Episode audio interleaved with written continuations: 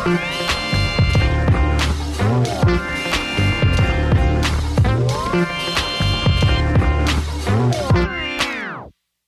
pessoal, está começando mais uma edição do podcast Vamos Falar sobre Música. Eu sou o Kleber Fak do Miojo Indie Eu sou o Nick Silva, do Monkey Bus. Eu sou a Elo Cleaver da Balaclava Records. e hoje nós temos dois convidados aqui com a gente. Se apresente, convidado. Oi, pessoal, aqui é o Git Intel do It Pop. E do Movimento Alimente Matinache. e a gente também tá aqui com ela. Oi, eu sou a Cabra. Da onde que você é, cabra? Putz, eu.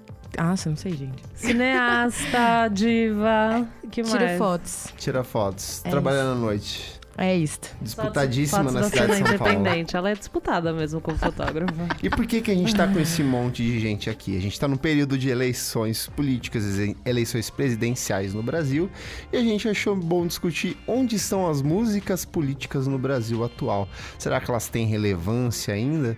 Então, para começar o programa, eu resolvi montar uma pautinha aqui explicando o que, que seria política, né? Então, política é uma palavra que vem do grego, de politeia. É uma palavra usada para se referir tudo que está relacionado a polis, que é a cidade estado, onde as pessoas convivem, a- é o senso de coletividade, né?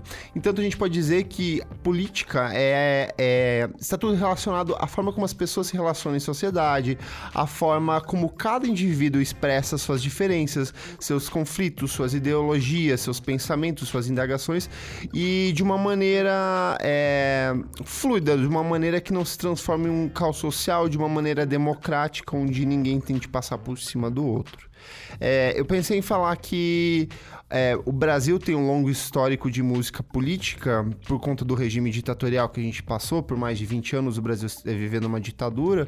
Só que eu acho que qualquer país, em qualquer situação democrática ou não, a música como um ato político ela é uma parte fundamental de um desenvolvimento cultural de qualquer, qualquer agrupamento. Tô me sentindo muito culto, muito tá. estudado falando disso. Ele tá lendo tudo, Tô gente. lendo não- tudo, a gente tô com a Wikipedia aberta aqui. Então, é, a gente falou de, de- de ditadura militar, então de 1964 a 1985, e nesse período, muito do que as pessoas tinham como uma resposta a esse governo eram letras muitas vezes maquiadas ou trabalhadas de maneira subjetiva, de forma a criticar o governo, né? A gente tem. É, até porque tinha uma censura fortíssima Exato, na época, a gente então não podia se manifestar, os tinha artistas que não tinham a letra ali. Exato. pra- Bons exemplos aqui. A gente tem Chico Buarque e Milton Nascimento cantando Cálice, que eu acho que talvez seja o grande símbolo dessas letras carregadas de metáfora, de simbologia, que muitas vezes passavam pelo crivo da censura. A gente tem Caetano Veloso. Geraldo Vandré. Geraldo então, Vandré, pra não dizer que não falei das flores. E por aí vai. Eu acho que todo artista de grande porte meio que tentou dar uma Uma cutucada uma ali, né? cutucada na ditadura. Assim, o próprio Chico Buarque tem aquela. Você, ah, você não gosta de mim, mas sua filha gosta.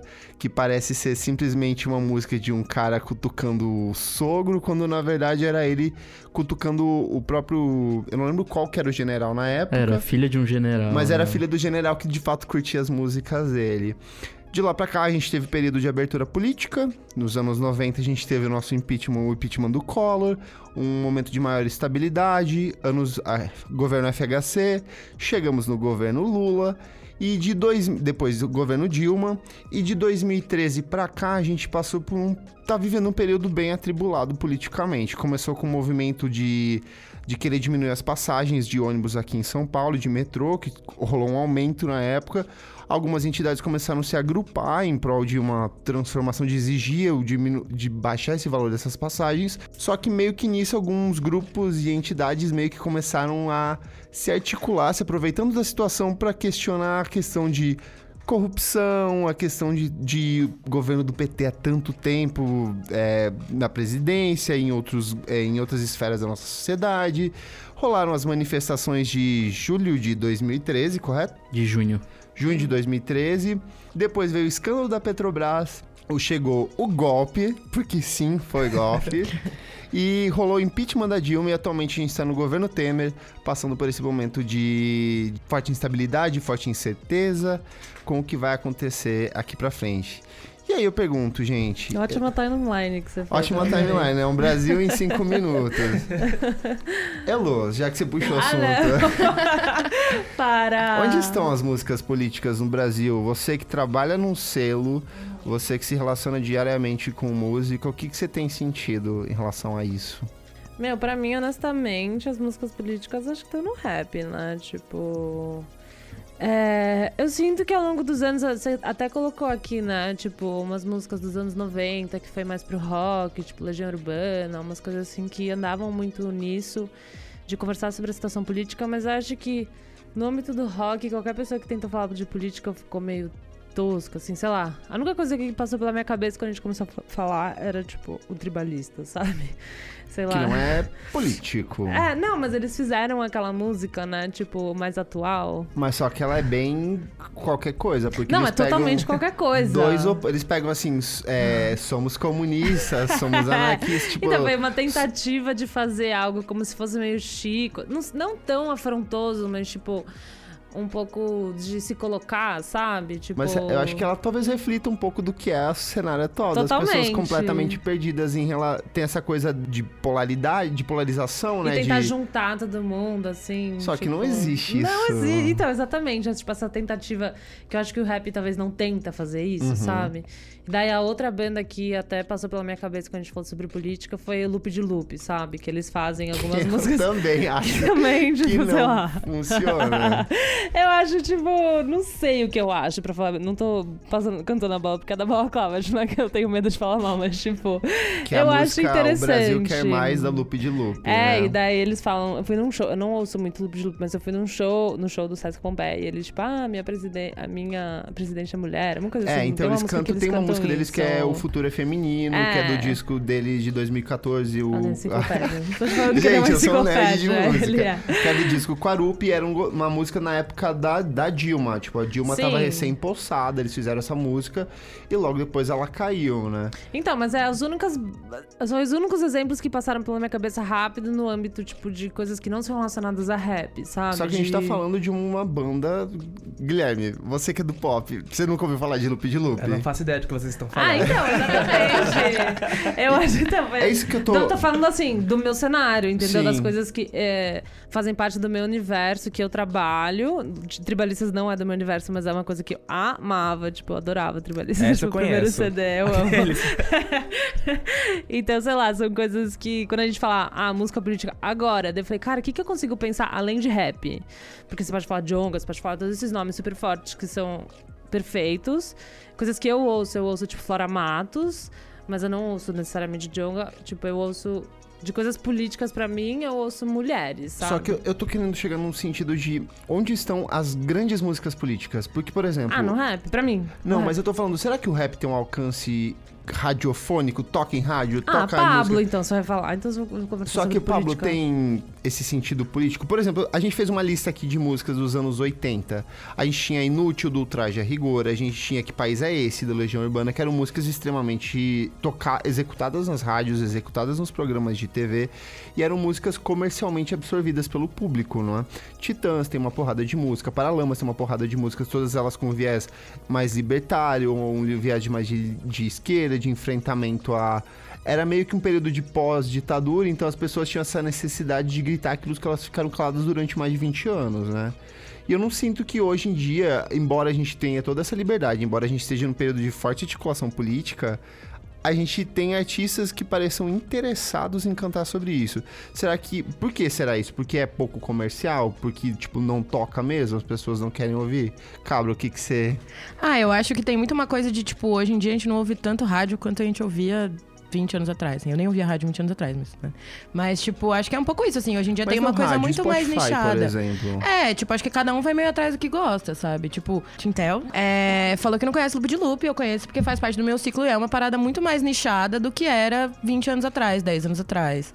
Acho que tem muito mais uma coisa de que você vai ouvir o que te interessa um pouco, o que você curte, então acho que é- fica meio difícil de saber, tipo, as grandes músicas no sentido de fazerem um, um grande sucesso federal, sabe? Todo mundo ouvir as mesmas coisas, porque cada um vai ouvir um pouco a sua brisa. Eu acho que com isso de Spotify, YouTube, você conseguir selecionar muito mais o que você vai ouvir do que você ouvia no rádio, que você acabava ouvindo aquela programação de uma rádio que tinha a ver que você gostava, era meio diferente nesse sentido, assim, talvez. Vocês não acham que existe muito mais um posicionamento político do que um discurso político nas letras? No rap, eu acho que não. Não? Eu acho que não. Nem, por, por exemplo, quando você pega num, num show de é, pró-Lula, num show de Lula livre, que você vai ter Mano Brown, você vai ter Criolo, você vai ter Emicida, você não acha que isso é um posicionamento político por parte deles? Com certeza. Mas eu acho que a- a- o discurso político nas letras também faz parte. Tipo, talvez menos dessa- desses caras. Acho que hoje em dia, um pouco menos. Tipo, o Criolo, quando ele começou, era uma coisa mais.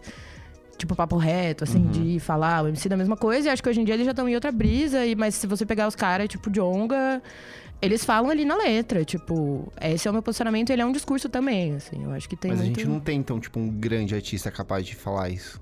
Em que sentido um grande artista? Eu tô pensando em alguém no nível de Anitta. Você consegue imaginar Mas a a Anitta Anitta, fazendo... a Anitta, ela é, tipo, muito no meio pra não perder público, assim. Ela não quer nem falar Mas quem ela, ela se votaria, apropria de um parece. discurso periférico pra vender o trabalho dela. Correto, É Tintel? assim, vamos lá. Você que é o Eu- nosso especialista do pop aqui, a gente tá um monte de gente do rock. É, arrasou. Aquele bem. Bom, então, é, pensando principalmente nisso de ter uma figura política e tal, eu acho que, falando mais sobre o pop, existe muito mais uma preocupação no ser político do que no cantar sobre É política, sabe? Então, igual a Elo falou da Pablo, pra mim, tipo, é muito foda a gente ter a Pablo. Vi- Pode falar palavrão, gente? Pode, à vontade. Ótimo. Amo. É, então, tipo, pra mim é muito foda ter a Pablo Vittar, que é, tipo, drag, montadíssima, sendo uma das artistas mais ouvidas no Brasil, que é o país que mais mata LGBTQs. Então, tipo, isso é um puta ato político, apesar dela não cantar sobre política. E aí, ela mesma acaba carregando aí, tipo, um, um bom bonde, que daí, tipo, vieram várias drags depois dela. É, rolou um olhar um pouco maior da grande mídia pros artistas LGBTQs. Pô, então, a Pablo tipo, foi no Faustão, gente. Gente, que é isso uma é- coisa tipo, ela ganhou prêmio no Exato, Faustão, ela ganhou prim- primeiro lugar no... Foi- é, artista foi do música do ano Música do ano ano, passado, KO. isso. Então, ela acabou puxando um bonde muito bacana aí, que por si só é político e acaba meio que comprovando a eficiência política dela, por assim dizer. E o mesmo serve pra Anitta no sentido do, dela ser uma mulher no funk, uma mulher bem sucedida no funk, porque a gente teve. Nós tivemos alguns exemplos, tipo Tati Quebra Barraco, Valesca, Daisy Tigrona, entre outras, mas que foram sumindo com o tempo, enquanto ela conseguiu, apesar de dessa forma mais polida, ela foi meio que se moldando de uma forma que ela pudesse permanecer dentro do gênero e como um dos maiores nomes do gênero. Então, Você acha que o artista tem que se manifestar politicamente? Eu gostaria que sim, Porque, mas. só, só uma coisa, porque a Anitta, na época, por exemplo, da Marielle Franco, ela foi muito criticada Sim. por não se manifestar, né? E depois ela tentou meio que. Ai, Dá foi um uma migué. cagada. Que ela- foi cagada. porque Deu ela- um migué, ela- deu um é. migué. Eu amo a apagou Anitta de paixão, Não, mas é que todo eu mundo fui aqui ama cagado, ela. né? Foram três tentativas. Ela fez o textão, não rolou. Ela fez coraçãozinho, não rolou. Ela apagou. Ela falou, tipo, não, cancela. E ela postou uma foto em seguida pra contar com o algoritmo e tal. Mas, Mas não deu muito certo. É, Então, eu, eu gostaria que sim, que todos se posicionassem sempre que possível. Mas eu entendo que não existe essa obrigatoriedade. O que aconteceu com a Anitta é muito mais um caso de contexto. Porque que foi bem essa discussão que você puxou na hora, falando sobre ela se apropriar do discurso periférico e tal. Então, tipo, você reconhece que você teve uma origem periférica, você vai na favela gra- gravar clipe e tal, tipo, chama um pessoal da, da favela pra aparecer no seu clipe e tudo mais, pra, porque isso vai, vai agregar valor ao seu trabalho visual, ao seu trabalho musical. E aí, quando você pode usar essa mesma exposição que você tem pra algo Pra mais relevante, né? você prefere fazer silêncio porque você tem medo de afetar um outro lado, que é esse lado, esse público dela que também vai ter o público hétero, o público conservador, o público que, tipo, não tá interessado em ouvir sobre Marielle. Então, eu acho que o vacilo dela foi nesse de se preocupar em perder público quando ela não pensa nisso no momento de pegar esse pessoal pra ganhar público, entende? Sim. Mas será que não colocam nela essa coisa de feminista e não sei o que, de empoderada? Empoderada ela é, ok, mas de uma coisa mais feminista e tal, e talvez ela ela não tenha tanto esse lado assim. Creio que ela aprendeu com o tempo algumas coisas, assim como todo mundo. Chegou tipo, o advogadinho do pop agora, gente. É, como todo mundo, tipo, sei lá, de 2015 pra cá eu aprendi muita coisa Sim. sobre militância e ativismo que até então eu não tinha consciência e ach- acho que com ela meio que funciona da mesma forma. Mas sim, eu acredito que as pessoas idealizam ela num posto que ela ainda não tá, tipo, ela não é tipo a puta artista ativista que vai lá que vai lá tipo fazer uma mega performance é tipo que a Madonna que vai foi tipo pro- atacar as pessoas, atacar as pessoas em prol da causa e tudo mais. Tipo, isso não vai acontecer. E as pessoas idealizam isso por ela ser o nosso maior exemplo pop no momento. E, e isso é algo que, não sei se felizmente ou infelizmente, vai muito acontecer com vários outros que tiverem exposição, tipo Pablo Vittar.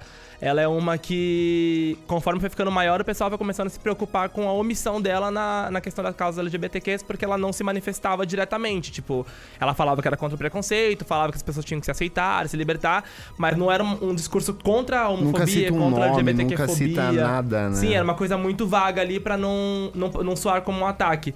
E aí isso rolou meio que de uma forma bem rasa até ela lançar Indestrutível, por exemplo, que foi um que foi uma, uma performance um pouco mais um pouco mais no ataque do que, tipo, ficar só, só nessa coisa rasa do que tá falando, mas você não sabe bem sobre o que ela tá falando ali. E teve também o figurino dela na parada, que tiveram. Não sei se vocês lembram ou viram, que o figurino dela tinham várias notícias de mortes causadas por Ah, lembro disso. em jornais é, impressos na, na roupa e tal. Legal. Então, isso- isso foi super legal e não foi, não foi necessário ela falar. Porque, tipo, ela estando lá, todo mundo ia fotografar, então isso seria replicado em tudo quanto é canto, sabe? Então, Eu sinto que as pessoas exigem um pouco mais quando você é parte de um núcleo minorizado, você é homossexual, você é negro. Porque, por exemplo, assim, em números de exposição, eu nunca vi a Ivete Sangalo, por exemplo, que talvez seja a maior artista pop do Brasil, Sim. assumindo algum posicionamento falando sou X, sou esquerda, sou direita, sou Ou ser cobrada por isso Ou também, ser né? cobrada também. Eu acho que quando você faz parte de um grupo desses, quando você já é automaticamente excluído e você tá meio que sendo um símbolo disso, eu acho que é parte das pessoas cobrarem isso, né? Eu acho que isso termina sendo um sintoma muito negativo da própria militância, porque é o que acaba afastando também muita gente que, tipo, faz parte do grupo, mas fica receoso de falar sobre pra depois não ser cobrado por algo além. Então, tipo, você vê um artista negro em exposição, aí, ah, mas ele não tá falando sobre racismo. Tipo, Carol Conká, ela foi muito cobrada sobre isso.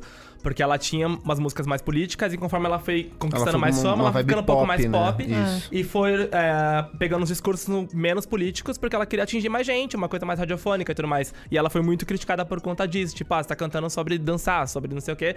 E isso não é político. E, tipo, meu, é político ela estar ali, é político ela estar famosa, ela tá crescendo, ela tá em tudo quanto é propaganda, sabe? Tipo, isso por si só já é muito foda. Mas as pessoas acabam cobrando demais e acho que isso até afasta um pouco Uhum. as pessoas que ainda não estão próximas dessas causas e falam, tipo, não, se eu estiver ali, eles vão me cobrar o tempo inteiro, sabe? Eu não posso errar. Sim. Isso é complicado. Por outro lado, a gente teve um grupo de artistas que sempre se manifestou politicamente, mas que nos últimos anos tem se manifestado de uma forma meio estranha, que são esses roqueiros dos anos 80, né, gente? Por exemplo, o Roger, do Traje a Rigor, que ele tem um discurso mega preconceituoso, racista, misógino. A gente tem a galera do Capital Inicial, que eu não sei o que, que é o discurso Gente. deles, porque é um... é- é- é- eu acho engraçado essas pessoas que falam, eu sou contra a corrupção. É tipo você ser contra o Quem câncer. é a favor? Sabe? É. Eu sou contra o câncer, gente. Então eu vou lutar contra o burro. câncer. E, tipo, é uma galera que assumiu uma. Pô, o Lobão. Eu acho que o Lobão talvez seja um dos grandes símbolos do que foi essa articulação política, supostamente política, né? dos- do, do movimento de junho de 2013. Mas que. E, e ele, ele, eu acho que foi um dos que mais acabou sofrendo por isso. Que ele falou que ele perdeu. Como é que se diz? Shows. É, é tipo, as pessoas pararam de chamar ele pra participar de shows por Ah, conta do, bem, do posicionamento político Se deles. fode. Bom, acho que o mundo não perde com isso, mas tem um negócio também, acho que de, de uma desilusão dessa galera, assim, Sim. né? Tipo, pelo menos o Lobão era, era tipo, não ativista do PT, mas. Mas é uma desilusão porque, putz, é- é- o cara já tá mais de 20 anos aí, sabe? Ele sabe como que funciona a coisa da máquina, como funciona um partido político, sabe? Ah, mas eu acho que quando você escreve uma música tipo Legião, sabe? Que país é esse? Você acha que você tá, tipo, na crista, no movimento, tá ligado? Você fala assim, caralho, eu sou a mudança, tipo. Uhum. E daí você fica velho e fala assim, cara, nada mudou. E daí, entendeu? Então, acho que é uma desilusão, tipo, levando em consideração que é tudo bando de homem branco, sabe? Tipo. Então, mas será que não que é é uma um desilusão pouco- porque é uma galera que desde o começo foi muito despreparada? Porque você pega, por exemplo, o discurso do Traje Rigor, quando você pega o- os principais discos dele, as principais músicas, Uhum.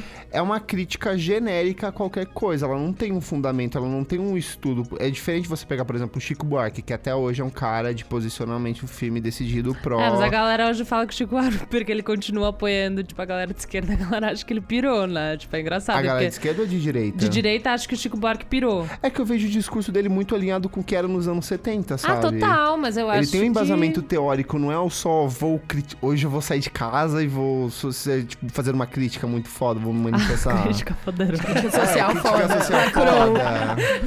Que eu vejo que é Não, muito é disso. Você pega. Você tenta se aprofundar, uma galera que prega um discurso meio neoliberal, só que no fim das contas, quando você começa a discutir com essas pessoas, elas param num momento ali que elas não sabem o que, que elas estão falando de fato, sabe? Eu acho que, tipo, contemplando a música, assim, acho que a política ela se tornou algo tão complexo tão polarizado. Se tornou complexo, não, né? Sempre foi. Mas eu acho que no final das contas, sei lá, o que eu acho é que o que conta mais mesmo é a presença, sabe? O que conta mais mesmo, tipo, que às vezes, cara, eu sinto que não adianta discutir, sabe? Não sei, assim, a discussão. Tipo, outro dia, eu tava ontem. Tá ligado aquele negócio de Jornal Nacional que a mina. Eu não sei como ela chama, mas que ela deu um coro no Bolsonaro, ela falou alguma coisa. Daí, às vezes, comentários, sabe? Uma galera falando assim: caralho, Bolsonaro acabou com ela, hein? Fudido. Mas por outro lado, tem a galera da E esquerda daí falando. a galera, a Renata, tipo, entendeu? Tipo, é, uma, é o mesmo vídeo. É o mesmo vídeo. Mas são uma galera falando, tipo, vendo o mesmo vídeo e falando, nossa, Bolsonaro fudido, tipo, mostrou que, sabe, uma coisa. Mas só, tipo, mostrando que, assim, às vezes a- a- o discurso, a, a palavra, ela é tão subjetiva. Lógico que ela pode não ser, né? Tipo, você tem algumas músicas que nem você listou, tipo, Linda Quebrada, MC Carol, tipo, são coisas muito diretas, mas às vezes a presença, né? Tipo, a, assim, o O simbólico, próprio, que assim... país é esse que a gente falou hoje, que foi durante muito tempo um símbolo de. É, nesses movimentos recentes, tem uma galera mega de direita, mega É, reaça, utilizando é?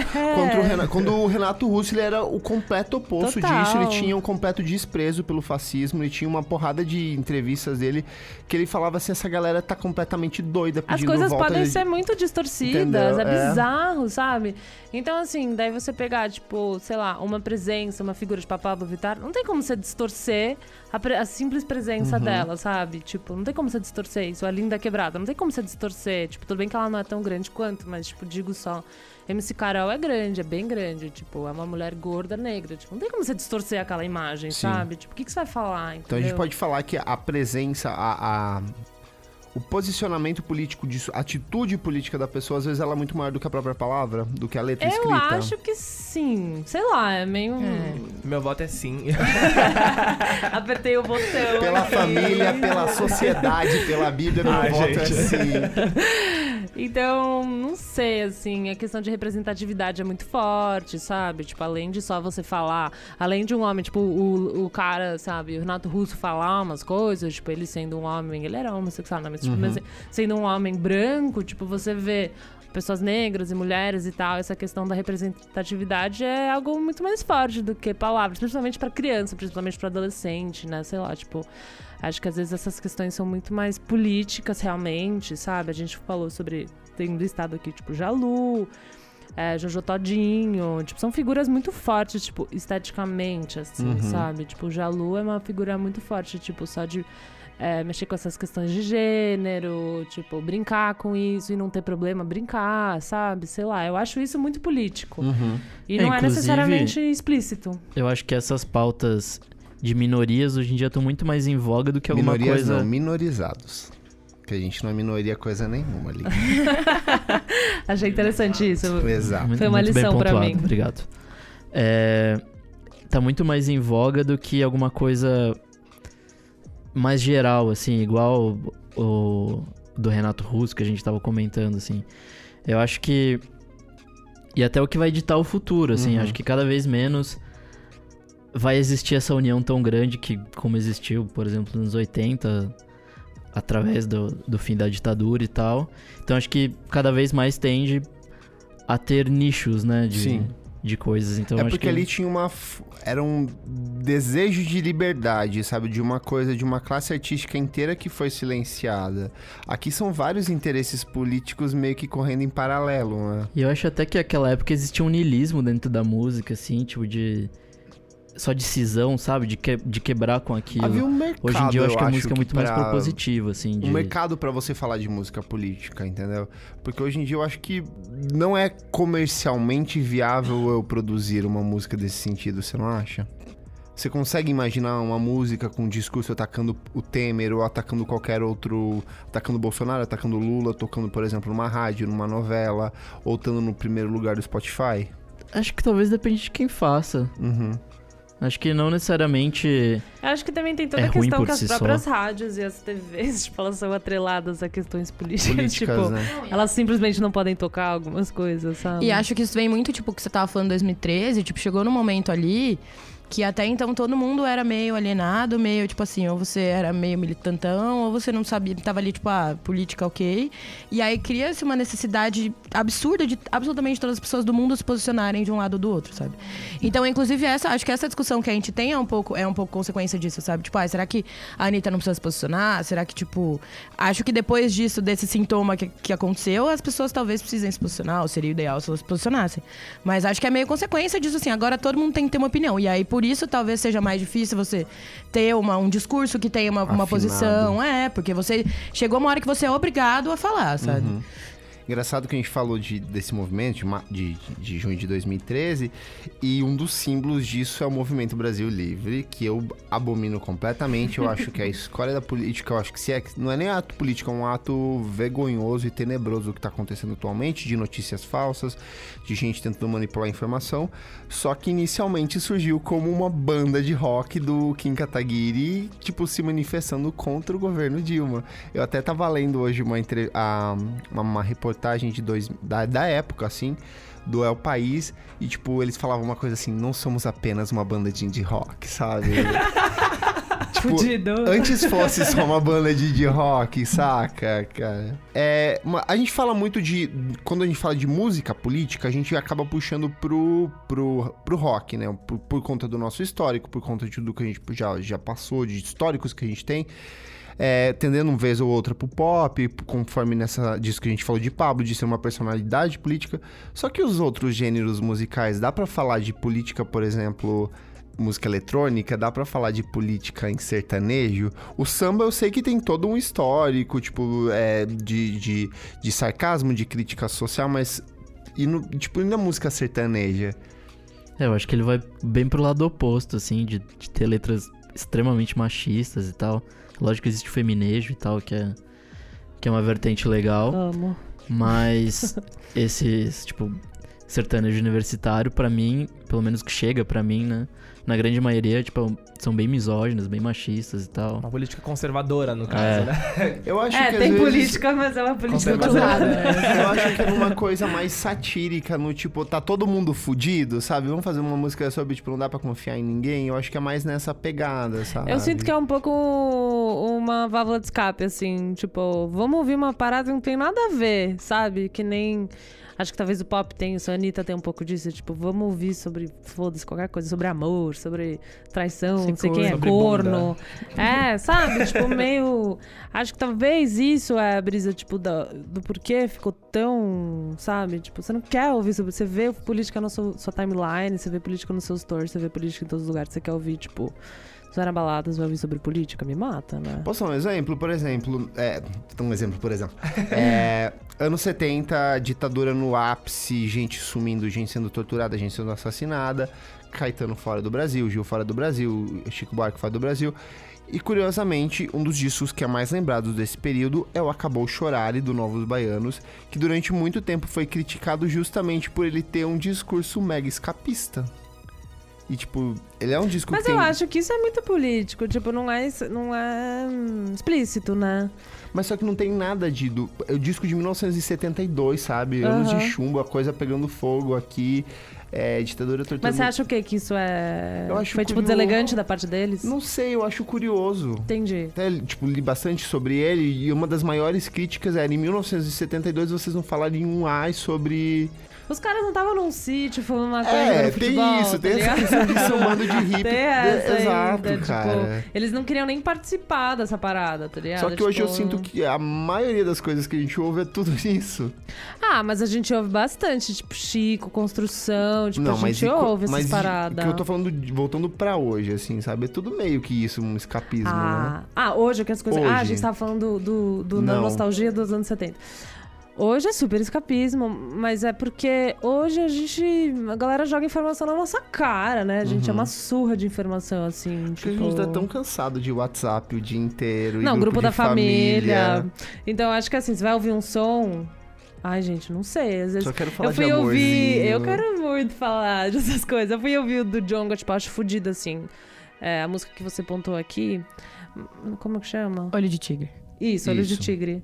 Mas eu falei, cara, não vou colocar isso pra tocar no meu carro, tá ligado? É, ba- Tipo, é bad vibe, é né? pesado, é barra, sabe? A própria música da MC Carol da, que ela fez pra, pra Marielle, né? Uma música pesadíssima. Tipo, necessário? É lógico, tá ligado? Fudido? Lógico. Tipo, tudo, tudo, tudo. Mas assim, eu como mulher branca aqui, sei lá, sabe? Vou ouvir o meu, sei lá, o que que eu ouço e vou ficar sussa, tipo, porque o dia inteiro no Facebook, né? Tipo. E lógico que eu ouço porque pra mim rap, principalmente rap, é tipo um grandíssimo aprendizado, assim, tipo. é, então eu ouço pra me educar, realmente, porque eu preciso me educar. Mas de ouvir como algo tipo que eu ouço todos os dias é complicado, sei lá, tipo. Eu ouço Anitta bastante, eu ouço muito Pablo, eu ouço muito, sei lá, pop, tipo, gerais, eu ouço Naira Azevedo, sei lá. Tipo, Mas é meio que uma assim. resposta a você estar nesse meio, sabe? Tipo, um produto É. disso de que a gente já tá envolvido, né? É, tipo, é um cansaço, assim, sabe? De algumas coisas. Mas tem vários tipos de música política, né? Eu sinto às vezes também, tipo, sei lá, eu como mulher, assim, feminista, branca, tipo, eu ouço muita mulher, assim, sei lá, eu ouço muito. Que nem a gente falou no, no- acho que no primeiro dia, é, carne doce, sabe? Uhum. Por mais que é uma banda que não gosta muito de ser rotulado como uma banda política, né? Tipo, já vi a Salma falando sobre isso, não sei o quê. Tipo, acaba sendo pela presença e por algumas letras Pela atitude da. pela atitude dela e tal, e isso é super político, entendeu? Então tá nisso, assim. Você tem música eletrônica, você tem, tipo, sei lá, teto preto. Teto preto é, É algo bem super pesado. pesado. Gasolina é, tipo, super político, sabe? Talvez é. A própria que eles lançaram recentemente, Mais, Bate né? Mais, É. ela é total fa- é, falando sobre isso, né? De pode bater, que a gente é minorizado, só que a gente vai continuar enfrentando vocês. Essa é né? uma- um exemplo super político, Uhum. mas que são pessoas, sei lá, tipo, a gente entrevistou ela pra próxima revista. Ela é uma pessoa que ela vive isso, sabe? Sim. Tipo. Ela, Ela é desse movimento de centro, ela é desse de articulação movimento, toda. ela é, tipo, da mamba negra, de ocupação do centro, de Você ocupação conhece do Teto espaço. Preto, Tintão? Só por nome. Só por nome. Ah, mas vale a conhece, pena. tudo Eu acho que você vai gostar, vale a pena ouvir. Mas é uma questão também de vivência, de você viver aquilo, de você dedicar a sua vida, seja tipo a sua arte de música, a sua arte visual, Uhum. a arte de a direção artística que ela faz de vídeos, tipo as festas que ela E tudo produz. isso é um ato político no fim das Tudo contas. é, entendeu? Uhum. Então, só dela ocupar espaços no centro pra fazer festa da galera peladaça, tipo, isso é muito político. E era algo que rolava muito mais, mas a gente teve, tipo, sei lá, prefeitos que dificultaram isso, Sim. assim. A gente não tem mais festa na rua que nem a gente tinha na Voodoo Hop, assim. Isso Sim. não existe mais, tipo, não rola. Só pra fechar esse papo conceitual que a gente tá tendo, filosófico, é, a gente tá falando bastante de Brasil aqui, mas vocês acham que lá fora é muito diferente do que tá acontecendo aqui? Ou vocês acham que lá fora existe uma imposição maior, é, existe um espaço maior pra se falar sobre esse tipo de música? Cara, do que eu acompanho, assim, pra mim, ou vem desse rock mais feminista, que é uma vertente legal que eu não vejo aqui no Brasil, Uhum. pelo menos não em grande escala, igual tem lá fora. E pra mim o rap lá é gigantesco, assim. Mas a gente tem Lemonade lá fora, que foi um. É um puta ato político. Sim. Talvez um dos maiores do dos últimos anos, e não falo nem no sentido de, de música pop, pura e simples, mas de tudo o que ele representa. Assim, eu acho que o simples fato de o Lemonade não ter levado o Grammy naquele ano já é uma, uma, uma articulação política do que tá acontecendo lá fora, sabe? De ser um álbum castrado pelo, pelos votantes brancos da- do, do, do Grammy, você não acha? Você. Tintel, Aquele- você, É, o Tintel, você é, tá aqui, ver vai os ser- comentários é, dele. você que é o nosso especialista. Não, mas aqui. é, é- Politicamente falando, tudo vai sempre significar alguma coisa. Então, tipo, as premiações vão significar alguma coisa, Uhum. os lançamentos vão significar alguma coisa, uma música funcionar ou não vai significar alguma coisa, porque depende do público consumir isso ou não, e isso acaba sendo algum tipo de recado.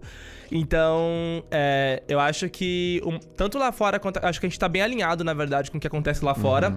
Com a diferença de que lá fora nós temos mais nomes grandes que já estão é, dispostos a falar sobre isso. Então, tipo, lá fora a gente tem uma Beyoncé querendo A gente falar. tem um equivalente a uma Anitta lá fora sobre- que possa se sim, que- manifestar. Que, se manifesta sobre isso, e porque ela também está numa posição que pra ela já não não vai ser, tipo, uma grande perda se, se der ruim, sabe? Tipo, as pessoas fizeram lá o boicote Até porque Beyoncé. a Beyoncé tem dinheiro pra sustentar todas as Sim, ela gerações tá dela, bem como ela disse, né? Então, Maravilhosa. tipo, fizeram, depois do Super Bowl, fizeram o boicote Beyoncé e aí ela fez uma, uma blusa pra vender com esse Exato, mesmo nome. Tipo, maravilhosa. ela cagou pra isso, sabe? E aí aqui já não acontece isso porque. Até porque a gente tem ainda um mercado pop que ainda está no processo de educação do público, sabe? Então, tipo, então se uma Anitta sofre boicote, acho que ela ainda realmente pode sofrer com isso real e, e sofrer o perigo de, de sumir e tudo mais. Beyoncé já não passa por isso. E lá eles têm também um, é, uma coisa muito forte do rap ser mainstream. Aqui ele, ele teve essa. Ele já teve um momento muito grande. Hoje eu acho que eu acho que eu, eu vejo ele muito mais correndo por baixo. Então, tipo, temos grandes nomes no rap, mas não com essa mesma força que a gente vê lá. Tipo, um Kendrick Lamar que tem uma força pra lotar um estádio, um Verdade. Jay-Z que tá mesmo ao lado da Beyoncé, ele também tipo consegue lotar shows. Então, tipo, eles, eles estão. Os movimentos de lá, eles estão um pouco mais preparados, vamos dizer assim, com artistas maiores pra representá-los. E ainda a gente tem até aqui. artistas maiores que bagunçam tudo isso, que é o caso do Kanye West. É que tipo, ninguém sabe qual que é a do cara. Eu acho que o Kenny, ele acaba entrando nisso da válvula de escape, na verdade. Uhum. Porque, tipo, ele também, pra mim, ele é um puta ser político. Sim. Ele gosta de falar sobre política, mas ao mesmo tempo eu acho que ele tem essa. Acho que uma vontade de correr contra a maré. Então, que pra mim é um espírito um pouco parecido com o que tá rolando com o pessoal do rock aqui, que eu acho que é essa, essa, essa vontade de ser visto como politicamente incorreto. Então, aqui, desde que os movimentos de esquerda começaram a crescer e a, a discutir mais sobre o que, o, de- o que deveria ser visto como certo, a gente foi pego como politicamente correto. Ai, e aí horrível, o pessoal vou olhar de- pro Roger, agora eu vou pensar, poderia ser o Kanye West, que Não horrível. poderia. Então, o pessoal de direita, é, com todo esse discurso conservador, eles estão sendo muito politicamente incorretos. Então, tipo, nossa, eu sou branco, eu tenho uma família hétero, eu posso te incomodar mais do que isso? Eu voto no Nossa, Bolsonaro, eu posso te incomodar Ai, mais que do bad que isso. vibe, gente. Sabe?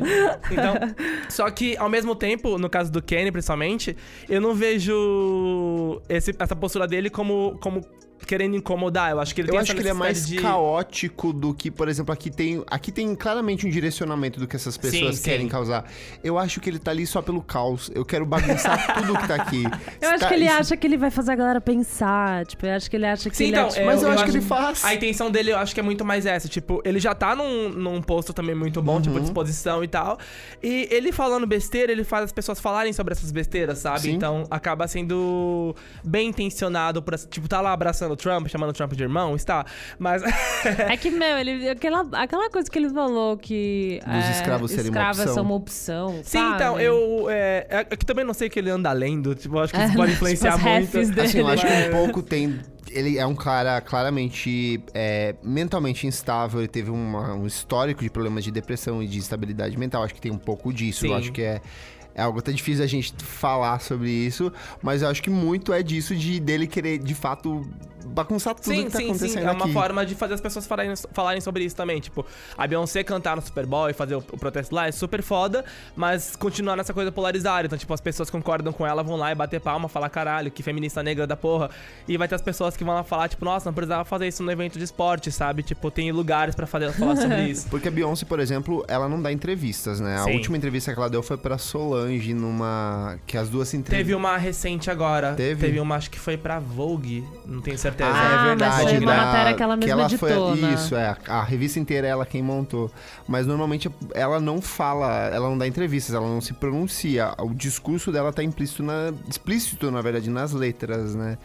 Que é diferente do Kanye West, que é tipo. Sim. O que não acha no cara Twitter, tá no gente. Twitter, O é. tempo inteiro, agora, nesse Toda exato momento. hora. Mas é, eu ainda acho que futuramente aí vai ter uma virada de, nessa questão da personalidade dele, a forma como ele se, se posiciona. Até por agora tá rolando essa, essa ascensão novamente desse rap político e ter tipo um Kendrick Lamar hoje, que é muito mais referência do que ele pros americanos, sabe? Porque, tipo. É, de uns anos pra cá ele perdeu muita credibilidade ao público de lá, tanto por esses esses momentos dele, quanto por ser, tipo, hoje parte da família Kardashian, que as pessoas ainda com muito preconceito e tudo mais. Então, acho que futuramente ele ainda vai, tipo, tentar se reorganizar ali, ele com ele mesmo, pra Sim. depois ele com as pessoas e melhorar esse A discurso. gente não falou do Charles de Gambino também, com o This. America, que é uma puta representação de tudo isso, né? Bom, gente, fechamos esse papo difícil aqui, que é a música política ou não. Na verdade, a gente não falou sobre o funk, né? É verdade, gente. O funk brasileiro, se ele é político, se, sei lá, qual é a brisa do funk. Eu acho que o funk é mais um. É, um retrato social daquilo que as pessoas estão vivendo. Por exemplo, as pessoas ficam meio horrorizadas, né, com, com funk, né? Pega, essa- a, sei lá, se eu tocar funk na, minha- na festa da minha família do final do Nossa. ano, minha avó vai ficar horrorizada. tipo, que putaria é de letra. Mas eu acho que ali tá es- é, escondido muito do que é a, a própria realidade dessas pessoas. Que é uma sexualização das crianças muito precoce, é um contato diário com droga, com criminalidade. E que pra gente, eu branquinho aqui que vive no alto do meu prédio, tipo, isso é, pode, pode parecer assustador, né? Eu ouço, eu, eu também. É que eu fico meio em choque, sabe? Tipo, umas coisas de sentar, sei lá, eu fico tipo, ai, É aquele negócio, você vai rebolando, mas você põe a mão na consciência, né? Eu me sinto muito, tipo, a tia, assim, branca, que, tipo, ai, gente, que feio, sabe? Umas coisas assim. Mas, meu, não tem o que falar, é feio, tipo. Eu não Mas eu acho que é super. É um retrato mesmo, assim. Eu acho. E eu acho que aí entra também o que o Tintal tava falando de da, só da sua. Como é que fala? Da sua presença ser uma parada política, sabe? Você Total, pegar. é tipo, eu isso, acho que o é. funk. Assim como o rap, mas obviamente musicalmente, enfim, de conteúdos diferentes ou não necessariamente, mas enfim. Eu acho que tem isso de, mano, que tem muito no rap de você ser alguém que tava ali numa situação que claramente não é favorável pra que você esteja em absolutamente nenhum ambiente que não seja Uhum. aquele. E aí, quando você vê, você estourou, tá ligado? Seja falando que você vai sentar ou qualquer outra coisa, sabe? Que a gente falou lá no começo que política é justamente esse espaço onde as pessoas podem levar as informações dos seus núcleos específicos e conviver de uma maneira não caótica, né? E o fato desse cara, que é um cara marginalizado, que não deveria estar ali, estar ali, já é uma bagunça de já, já, já gera uma- um debate político em cima do que tá acontecendo, né? É, e eu acho que isso é, reverbera muito mais nas letras do rap do que do funk. Uhum. Tipo, acho que o rap, você tem um cara que, tipo, o Jonga, que foi, eu fui pra Minas agora, voltei e brisei de novo no disco do Jonga desse ano. E, tipo, você vê ele falando, ó, o primeiro, tipo, o primeiro disco dele é uma coisa, o segundo disco dele, que já é uma. é, já ele é reconhecido, já é outra coisa. Só o fato dele ter feito um segundo disco, dele ter feito um primeiro disco que fez um barulho, tipo, que ele fala, mano, entrevista pra Rolling Stone e fiquei nas 20 melhores, sabe? Tipo, isso já é uma puta coisa política, além das letras que ele fala, fogo nos assista, tá ligado? Tipo, acho que tem um pouco disso. Mas agora o primeiro CD espaço. dele era, tipo, político, pesado. É. Pode crer, eu não manjo. Eu dou. Como é que é aquela que ele fala? É, eu dou risada do. Do racista espancado, alguma coisa. Do cara que dá risada dos viados, assim, tipo, ele é um cara que ele pega todas essas esferas, tipo, a mulher marginalizada, o homossexual, e ele coloca meio que no topo da letra dele, assim. Então Pode acho crer. que é bem legal. Só que ao mesmo tempo, ele é um cara que ele fala mal de. Não é que ele fala mal, ele expõe todo mundo. Entendi, tipo, então não existe, não tipo, todo pessoa mundo- é, boa aqui, não. É todo filtro. mundo tá na mesma merda, Legal. todo mundo a mesma merda. Eu vou falar sobre todo mundo, sabe? Só que ao mesmo tempo eu não vou ficar passando a mão na cabeça de quem tá privilegiado. É meio que isso é o discurso dele. Eu acho que o funk também acaba funcionando como uma válvula de escape, porque e isso termina também sendo uma ação política, porque o rap ele bate muito mais na tecla dos assuntos políticos e, e fala sobre racismo e sobre a corrupção no governo e sobre N outras coisas. E aí, tipo, você já vive na periferia, você já vive nesse. Você já vive nesse Exato. problema, você já vivencia o racismo, Exato. já vivencia o machismo, já vivencia N outras problemáticas ali dentro, tipo, tá no seu dia a dia, tá na frente da sua casa, tá no seu bairro, tá, tipo, na escola que você Dentro frequenta, da sua etc. casa. Então, tipo, se, eu, se tem essa oportunidade, sei lá, no final de semana, você de pode curtir. descer pra um lugar que você vai, tipo, curtir, se esvaziar sobre isso, mesmo que momentaneamente.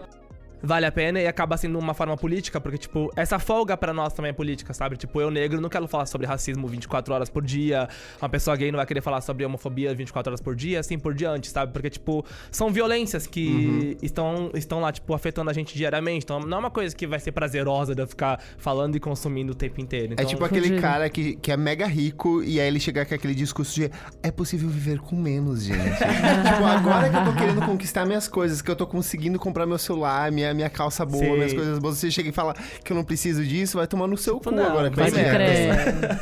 Não, e além que você vê os vídeos da galera do funk, são os caras muito true, tipo, uma galera modo bem, assim, Sim. tipo, os caras mó irado, que acharam uma maneira de ganhar dinheiro e com música ainda, tipo, uns estúdios irados. Tipo, o que, Isso que é? é muito legal. O cara que, meu, fez no iPhone, sei lá, aquele que ele usa uma música clássica como... É, Sam- Tantan, MC Fiote. É, ele fez, ele tipo, no quarto dele, ele iPhone. conseguiu fazer a música sozinho, foi, tipo, um dos maiores hits do funk Sim. do ano passado pra cá. E tem um vídeo dele, ele é mó irado, assim, dele tava no estúdio pimp, assim, ele, tipo, ah, agora eu tenho esse estúdio irado aqui. E ele tipo, mostrando, tipo, os critérios de produção, que daí, tipo, sei lá, ah, eu fiz tal coisa assim porque eu achei que ficava melhor. Aham. E aí, tipo, beleza. É. Tudo por feeling mesmo. E isso é muito legal, pra, porque você pega essas pessoas de periferia, a história que as pessoas esperam que elas vivam não é essa. Então, tipo, ninguém vê o moleque lá na favela e fala, tipo, ah, esse moleque tem que ir fazer música e ficar, tipo, famoso. E Deus me tocar livre, na é. Globo, Imagina sabe? você Tipo, achar que você não. vai ficar famoso. Você vai olhar e falar, tipo, ah, ele vai viciar em drogas, vai engravidar uma mina cedo, Uhum. vai ser preso e, sei lá, tipo, se não Uhum. for morto antes, sabe? Então, pra mim, é, o funk termina sendo político. Quando isso acontece nas festinhas de condomínio aqui de São Paulo, do mesmo jeito, com gente branca e tipo, tipo, ninguém fala não, nada. Ninguém viu. então o funk termina sendo político mais nessa, nessa, nessa questão do ser de novo, porque é, é um momento de resistência e um momento de lazer que acaba, tipo, servindo como uma válvula de escape pra todo o resto que já é uma realidade caótica pra essa pessoa. Arrasou, Uhum. lindíssima, falou Arrasou. tudo. Arrasou real. Não, e eu acho, tipo, quando eu fui, eu fui ler, assim, a pauta e tal, eu falei, tipo, que, sei lá, será que o hip hop é rele- relevante como ele era 10 anos atrás, nos anos 90? E eu acho que tanto o funk quanto o hip hop, que, enfim, o rap aqui, que são meio desassociáveis de alguma forma, porque eles têm origens meio próximas, eu acho que hoje em dia ele talvez seja. Ele pode não ser mercadolo- mercadologicamente é, relevante, enfim, talvez o funk tem uma coisa que é mais pop do que ele era quando ele Sim. surgiu, mas eu acho que ele é, ele é relevante porque ele se torna muito mais uma possibilidade pra essas pessoas do que era 20 anos atrás, sabe? Tipo, então eu acho que ainda consegue ser muito rele- relevante, porque é isso, você pega o cara, ele grava no celular na casa dele, se ele der sorte, ele estoura, sabe? Tipo, então eu acho que você tem essa, você tem essa possibilidade Você tá maior, a já sua é uma é. Tipo, é uma relevância diferente daquela era, que não é uma revela- relevância do Racionais, enfim. Mas que é uma relevância de você poder, tipo, ter uma. Uma realidade diferente, porque agora é tudo muito mais palpável, muito mais, Mais acessível do que era tempo atrás. É, se você fala de ai, putaria, a gente ouvia Dogão é mal, tá ligado? É. Quando a gente era pequeno. Então não vai falar que putaria na música começou agora. tipo, Sim, então não. tá suave, assim. Então. Mamonas É o Tchan? É, o Tchan, sabe? Robocop Joguei. gay. Tipo, gente, tem uns absurdos que a gente ouvia quando a gente era Gente, criança. Led Zeppelin, metade das letras é sobre sexo. Verdade. sexo, drogas. É, então, sei lá, é também um elitismo pesado, né? Então, Sim, tudo bem, sim. assim. Bom, outra coisa que eu tava vendo também do, do rap, do funk, assim, é que ele meio que possibilita que os moleques que estão crescendo agora, tipo, se espelhem nisso e não no tráfico, assim. É, tipo, pra- é, E, exatamente. tipo, porra, isso é um puta exemplo, tipo, de ao invés de me associar com, com uma carreira que eu posso morrer daqui a, tipo, um ano, eu posso, tipo, fazer minha música e tal, mostrar uma mensagem. Tipo, isso eu acho do caralho, assim, tipo. E isso, pra mim, é um ato, tipo, muito político. E acho que em todas as formas de arte, né? Além da música, assim. Acho que hoje em dia tudo é muito mais acessível. Sim. Então você, tem, você consegue ter, almejar outras coisas. Que também não sei se não eram almejadas antes, porque eu nunca vivi essa realidade. Mas enfim, você tem uma proximidade de possibilidade de produção muito maior em qualquer campo, assim. Seja nas artes visuais, seja no cinema, na música. É, tudo que é facilmente reproduzido nas redes. Tipo, foto, vídeo música, acho que foram as coisas que, tipo, mais, sei lá, possibilitaram as pessoas a produzir, assim. Acho que qualquer coisa mais plástico, assim, talvez não tanto, mas aqui fotos, as coisas que você faz no iPhone, por exemplo, tipo, já possibilitou muita gente a produzir arte, assim. Então é um pouco menos elitista do que era, tipo, uns anos atrás. Fechamos, galera. Acho que agora Yes, agora foi. Agora cada um Agora vai que a falar o seu candidato foi. político nessas eleições. Brincadeira, Deus gente. Vamos livre. pro próximo bloco. Não para de ouvir. Não paro de ouvir. Bom, pessoal, agora a gente vai pro segundo bloco do programa Não Paro de Ouvir. Elo, conta pra gente o que, que é esse bloco gostoso. Tá bom. Toda semana a gente explica de novo pra quem tá começando a ouvir a gente agora. Cada pessoa que está aqui dentro dessa sala recomenda um novo disco ou música que não consegue Ou parar de ouvir. clipe, Ou clipe. ou tá coisa bom. musical. Um jingle de TV, um comercial de TV que não para de ouvir. Perfeito, pode ser jingle, gente, super relevante. Um assovio que ouviu na rua e não para de ouvir. Jingle de Uma campanha. melodia que você quer cantar pra gente. Cabra, conta pra gente, o que, que você não para de ouvir? Eu não parei de ouvir essa semana o disco novo do Blood Orange. o Qual é o nome? Swan, Negro Swan. Exato. Aquela É capa linda, também. perfeita. Ele é incrível. Eu vim, vim pra cá ouvindo ele. Eu ouvi muito ele essa semana, assim. Disco cheio, eu acho que foi o que eu mais ouvi, assim. Tipo, Blood Orange, só pra gente contextualizar, ele é um cantor, compositor britânico que ele tem uma porrada de projetos diferentes. Ele já passou por muitas bandas que já não existem mais, mas acho que o Blood Orange é o Dev Hines, né, que é o nome do, do cara. A principal dele é o Blood Orange. Esse é o quarto disco né? dele.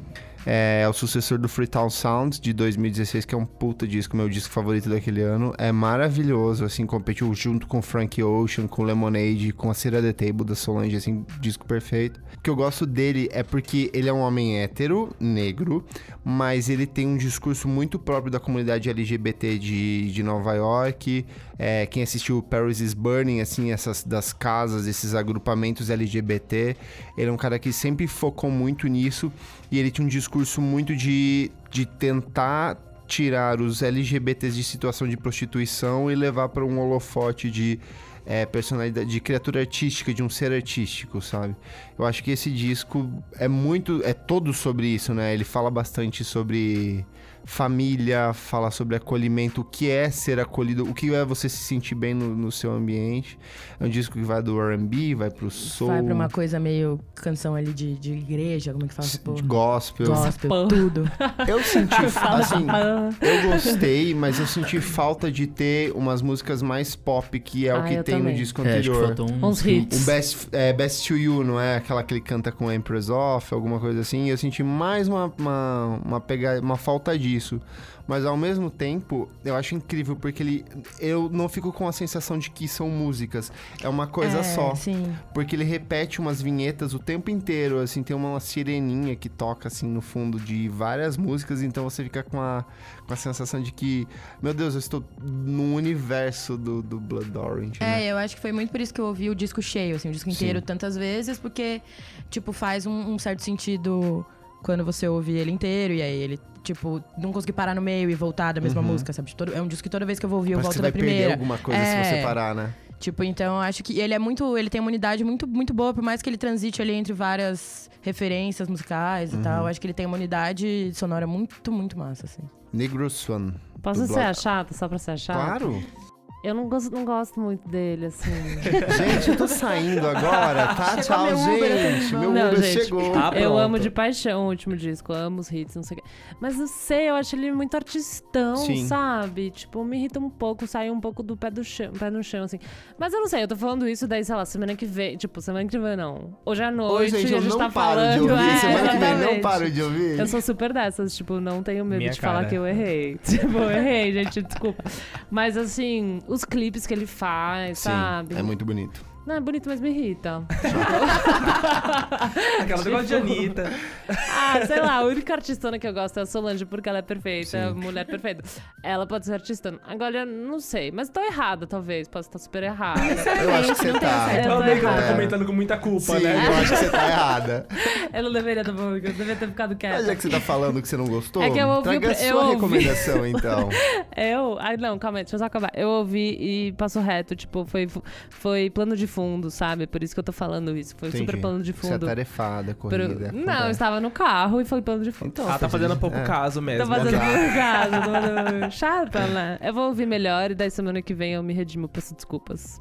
A Tá cabra não vai estar gente aqui, eu, mando, eu te já, mando um desde já, inbox. você já tá perdoado. Eu mando um inbox pra cabra pedindo E qual que é a sua recomendação? Então, eu gostei. é, eu gosto muito dessa banda que chama Mr. Twin Sister, que eu Hum. amo.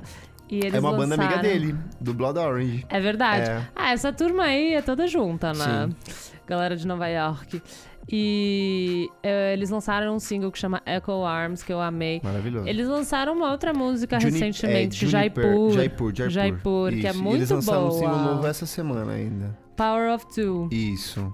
Eu tô no, tô no Spotify, gente, tá? E eu não sei enciclopédia que lê o Kleber. Mas eu gostei muito, eu amo muito ela, eu amo muito a voz dela. Eu gosto do jeito que eles trabalham timbres, que eles trabalham estrutura de É música. maravilhoso.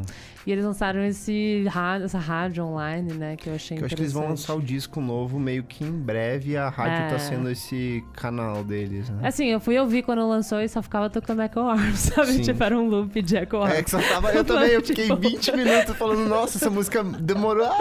Ah, então, sei lá, vamos ver o que acontece, vou ficar esperando. Mas essa é o que eu não paro de ouvir. Mr. Twin Sister, assim, só pra dar uma contextualizada, é uma banda de indie pop. Olha, olha, aqui. Contextualiza pra mim. Era uma banda de indie pop que se chamava Twin Sister. É verdade. Que por algum motivo que até hoje eu não entendo, eles mudaram o Será nome que pra... era uma questão de que alguém direito, usava esse nome? Talvez direito, mas não tinha. Foi tipo da louca, assim. Eles lançaram uma porrada de coisas como Twin Sister e depois veio como Mr. Twin Sister.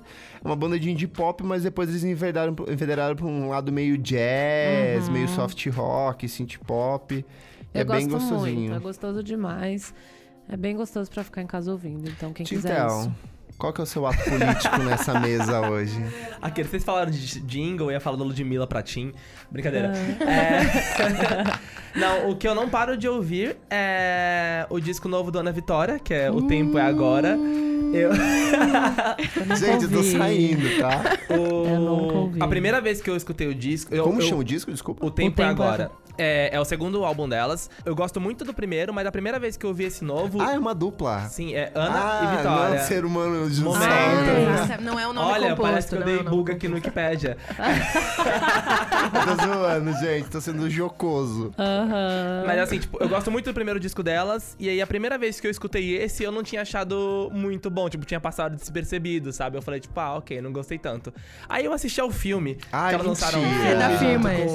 o filme da Ana e. Vitória é que a Ana e Vitória interpretam a Ana e Vitória. Exatamente, igual a Kéfera, que interpreta a Kéfera em todo E, tipo, o filme, é, a interpretação é, é bem ruim, mas é, tipo, o filme é muito bom no geral, sabe? Tipo, a mensagem que ele passa é muito legal. E- É uma mensagem política?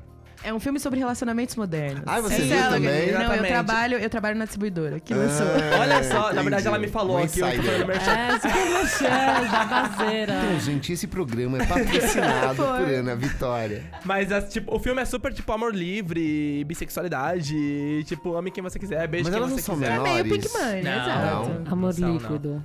E aí, tipo, depois do filme, o filme, ele, ele rola uma coisa meio musical também, então, tipo, tá tendo uma DR, do nada a Ana começa a cantar. Ai, que eu detesto. Para, eu amo musical, para de falar agora. E são as Ah. músicas do, do disco e tal. Então, tipo, você fica com as músicas na cabeça e eu falei, ah, eu vou dar uma segunda chance porque eu gostei muito das músicas no filme. Aí eu fui ouvir de novo e aí, tipo, não paro de ouvir mais, gente. Não O que, que é os alguém- gêneros?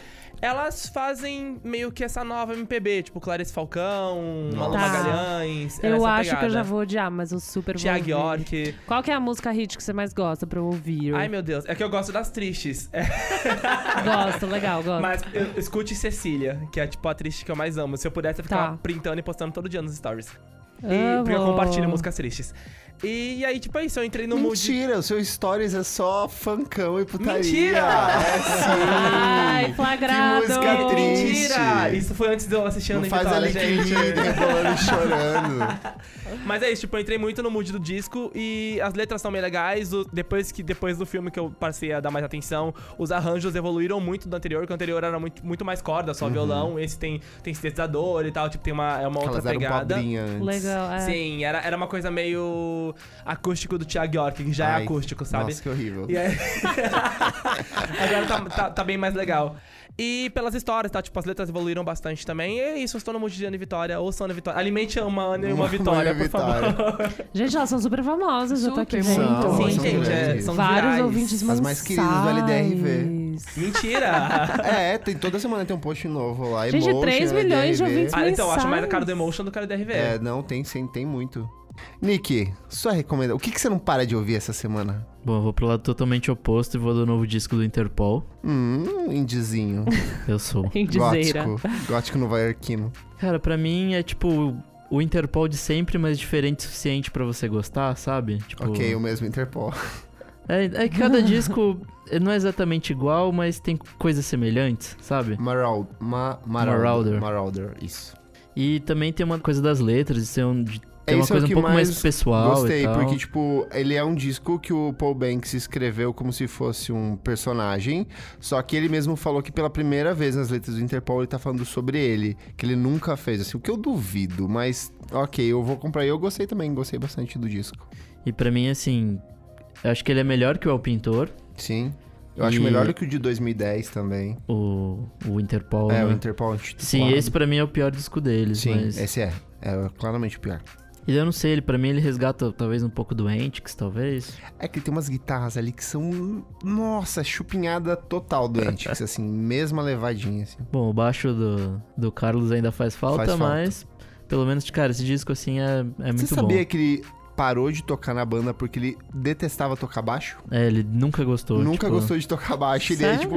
É, ele é o tipo assim, do- da, da cena nova aqui nos anos 2000, ele é um- talvez o maior baixista ali. Aham. E ele falou: Eu detesto tocar baixo e por isso estou saindo da banda. né, ele Caramba. tem umas linhas de baixo que são, tipo, cabulosas, assim. O cara manda muito bem. Tintel, você conhece Interpol, Eu Tintel? conheço Interpol. Olha, Slow Mas Hands, não todo ouvi mundo nada conhece. disso que vocês estão falando.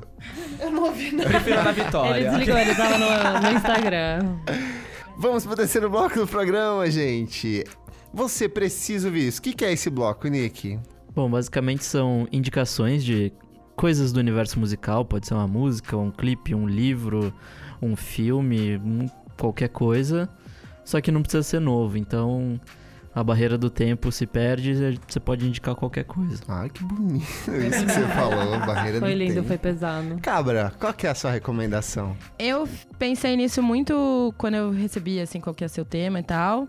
E tem um filme que é uma fix... um híbrido entre ficção e documentário nacional, chama Branco Sai, Preto Fica, do Adilei Queiroz, acho que ele é de 2003. Branco sai? Preto Fica. Massa.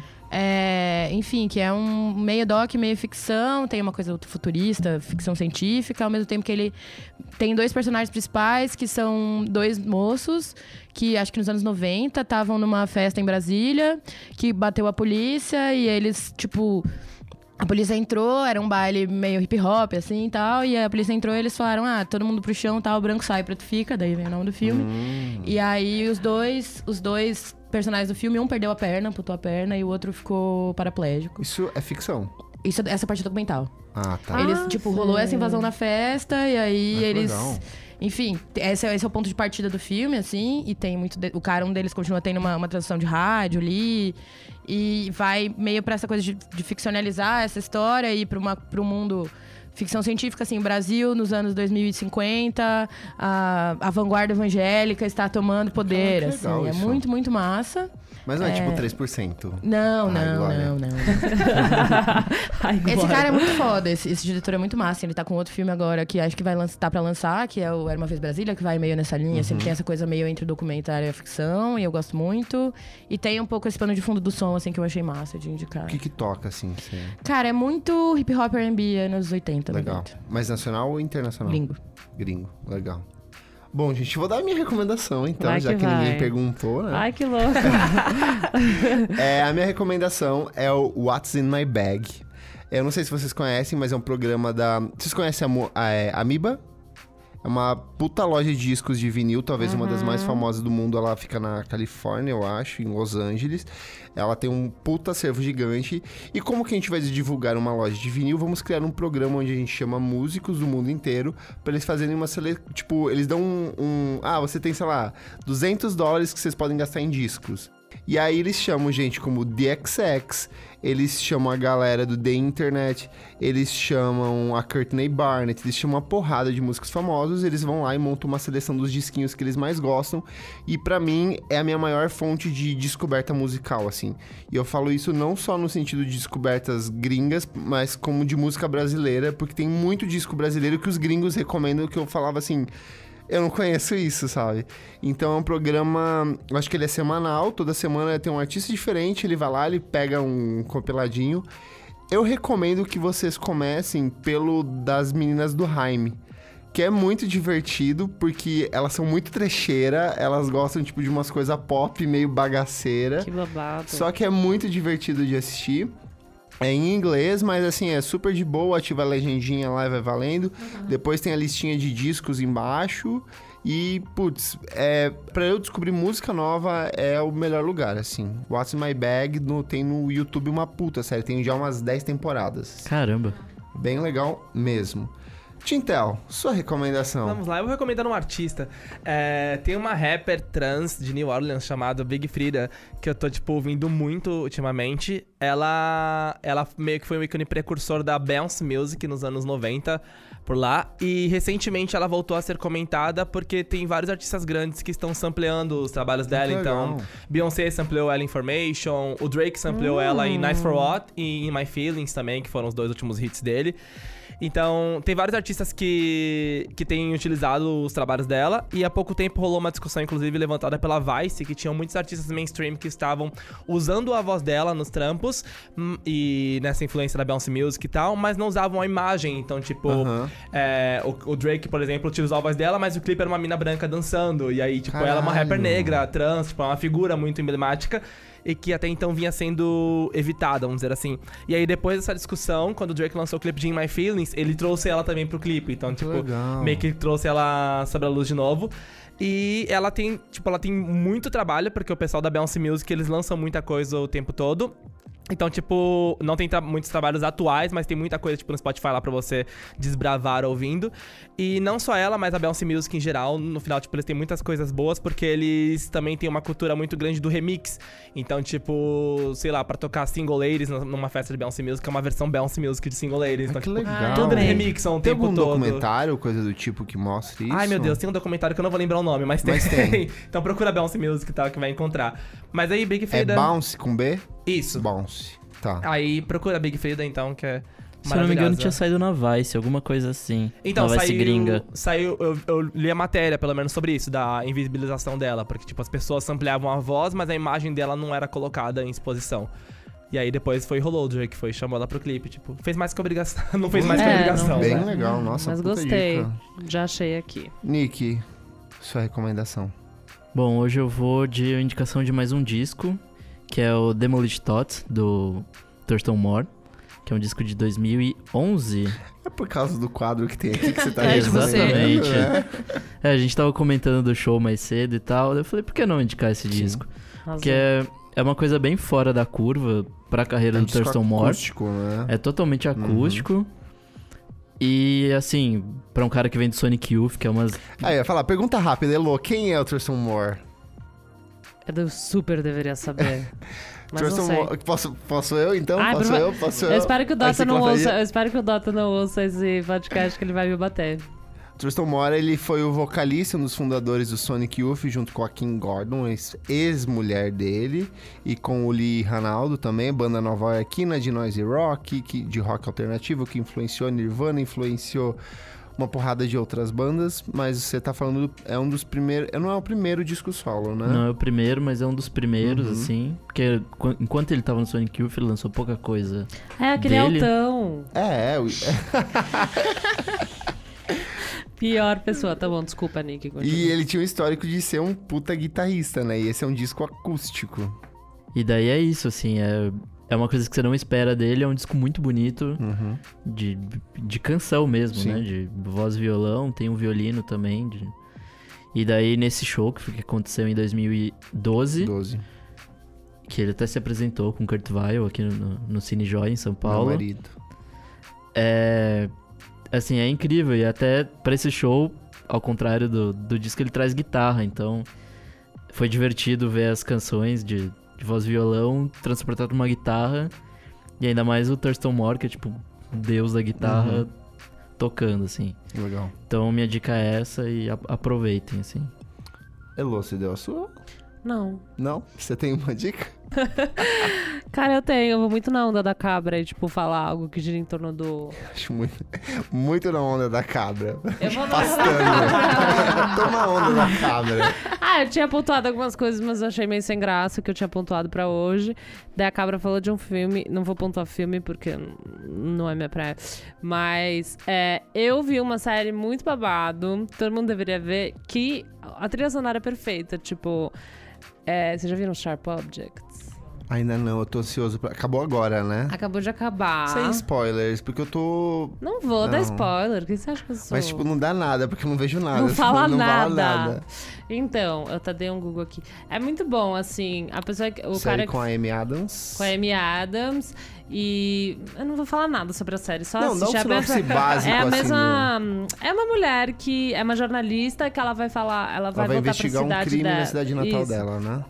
Sei, eu sei, gente. Deixa eu falar. não sei só sobre música. E então, daí é o mesmo diretor do Big Little Lies. Ai, maravilhoso. Que volta também, inclusive, em breve. Sim, saudades. E a pessoa que fez a, supervi- a supervisão da música também trabalhou no Big Little Lies, que é esse cara que chama Que por Susan sinal é Jacobs. outra série Mu- musicalmente musicalmente maravilhosa. maravilhosa. E a música desse, assim, não vou falar muito, mas ela tem muito a ver realmente com a história, a construção dos personagens e por que, que alguém ouve música, o que, que ela ouve, tipo. E tem alguns personagens que, por exemplo, não ouvem música, Ai, e isso também tem um legal. pouco, tipo. Não fala tanto na série, mas eu fiquei tão na noia que daí eu fui procurar e daí eu vi algumas entrevistas com a pessoa, com esse cara que fez. E tem muito disso, né? Tipo, a personagem que é meio desequilibrada, tipo, ela não ouve nenhum tipo de som, tá ligado? Tipo, ela não, não escolhe músicas, ela não tem uma curadoria de coisas que ela gosta de ouvir.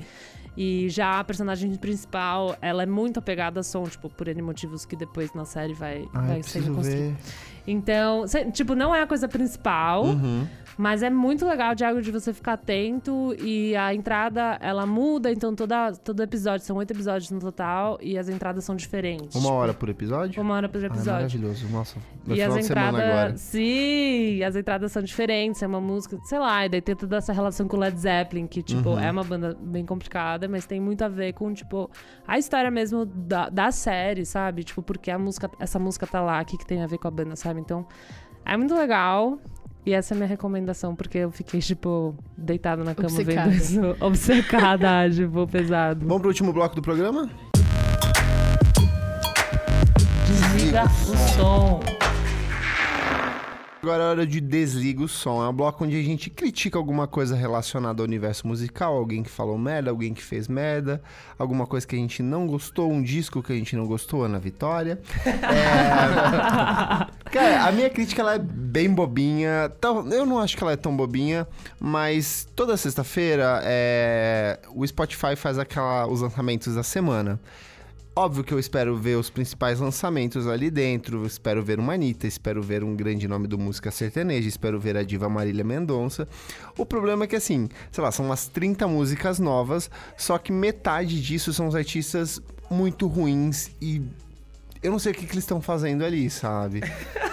De verdade, eu, eu não consigo entender. Não é uma galera relevante, não é uma galera. É uma galera completamente in- inexistente, bizarra. Eu imagino que seja patrocinado por gravadora, essa parte. Você tem alguma noção disso, Tintel? É a playlist Novidades de Semana, você fala? É. Não, é pura curadoria. Não, a, não a playlist de novidades. A, o lançamento, aquela playlist. Tipo, Não, você- também não. É curadoria mesmo. curadoria. eles Nossa, recebem- por favor, que- gente, é as muito plataformas recebem listas de todos os selos, meio com que, o, que é, o que são prioridades pra eles. Certo. Mas é eles que decidem o que vai ou não pra ali. Nossa, eu ia muito falar que era um algoritmo que.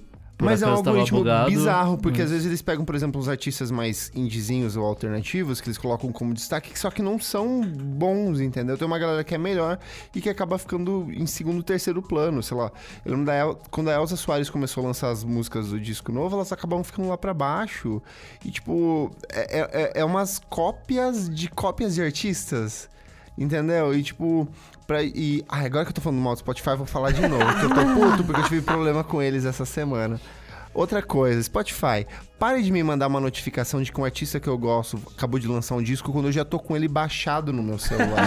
Não me ajuda nada. É, eu tô recebendo, desde que a Anitta lançou Indecente, é, duas vezes por mês um e-mail falando ouça agora no Spotify Indecente e outros lançamentos. Não faz sentido. E, tipo, eu não falo. É, é no aplicativo. Eu estou com o disco baixado no aplicativo. Aí depois de uma Novo hora, depois que eu já. pra você. É, eu tô na, na academia, tô na academia ouvindo o disco, eu abro o celular. Olha só quem lançou um- alguma coisa pra você. Tipo, Você é mais intuitivo que o algoritmo. Exato!